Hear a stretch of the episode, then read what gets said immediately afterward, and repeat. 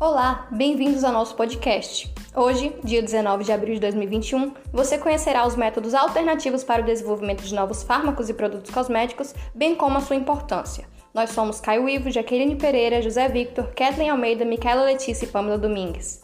O grande debate atualmente envolve laboratórios públicos, grupos de pesquisa e órgãos governamentais na intenção de reduzir ou substituir o uso de animais em testes de segurança e eficácia de produtos.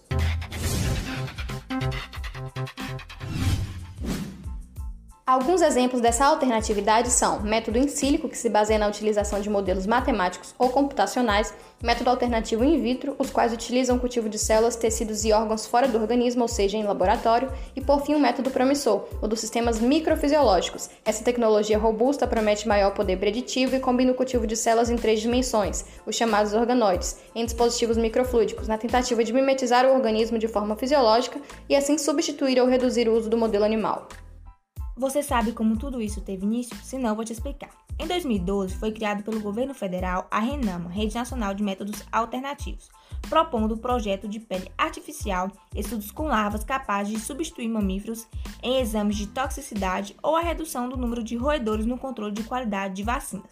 Os métodos alternativos se baseiam no envolvimento da sensibilidade cutânea, potencial de irritação e corrosão ocular e toxicidade.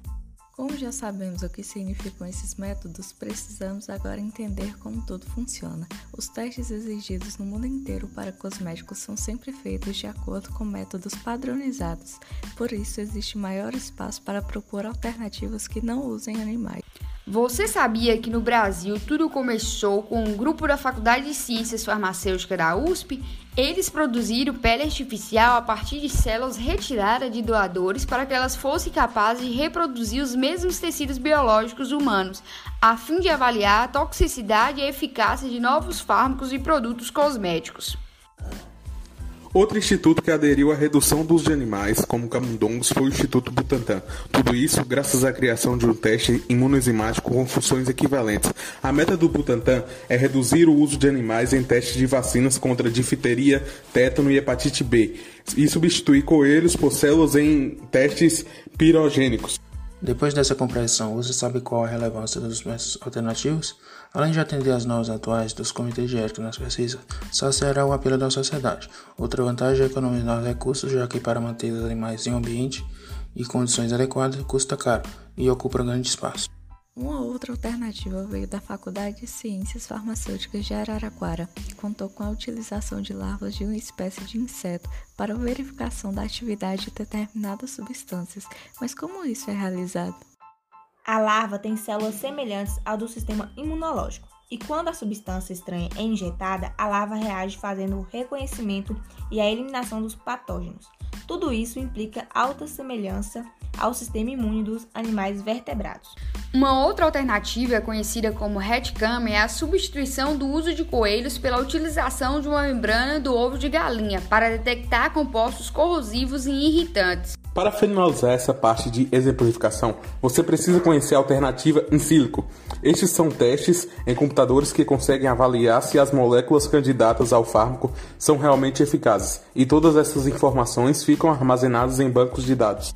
É evidente que existem várias alternativas para a sugestão dos animais e que esses métodos geralmente são mais baratos e rápidos, além de terem condições experimentais altamente controladas e resultados quantificáveis.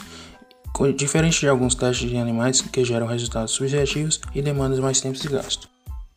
Você sabe identificar outra vantagem? Outro ponto positivo dessa alternatividade é a possibilidade de utilização de células humanas, que são linhagens comerciais usadas para pesquisa e compradas de bancos de células, eliminando o problema da distância filogenética entre animais e humanos e levando a maior taxa de sucesso na transição dos testes pré-clínicos para os clínicos. Mas como confiar nessas alternativas? O que possibilitará a segurança desses métodos é a utilização de boas práticas de laboratório e a confiabilidade dos métodos está ligada diretamente à comparação entre as práticas dos laboratórios da Renoma. Você precisa compreender que métodos alternativos com maior poder de antecipação e usados para avaliar a segurança ou a eficácia de substâncias e produtos servem de suporte para a realização experimental racional, isto é, experimentos que visam a minimização do uso de animais e seu consequente sofrimento. Tudo isso sem comprometer a qualidade e a segurança da pesquisa científica.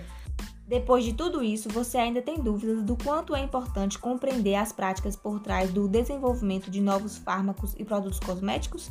Evitar o sofrimento dos animais é positivar a prática de uma experimentação racional.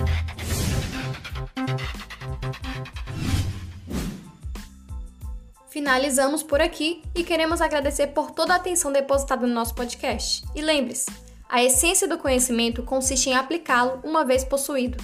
Fique com essa bela frase de Confúcio. Até mais!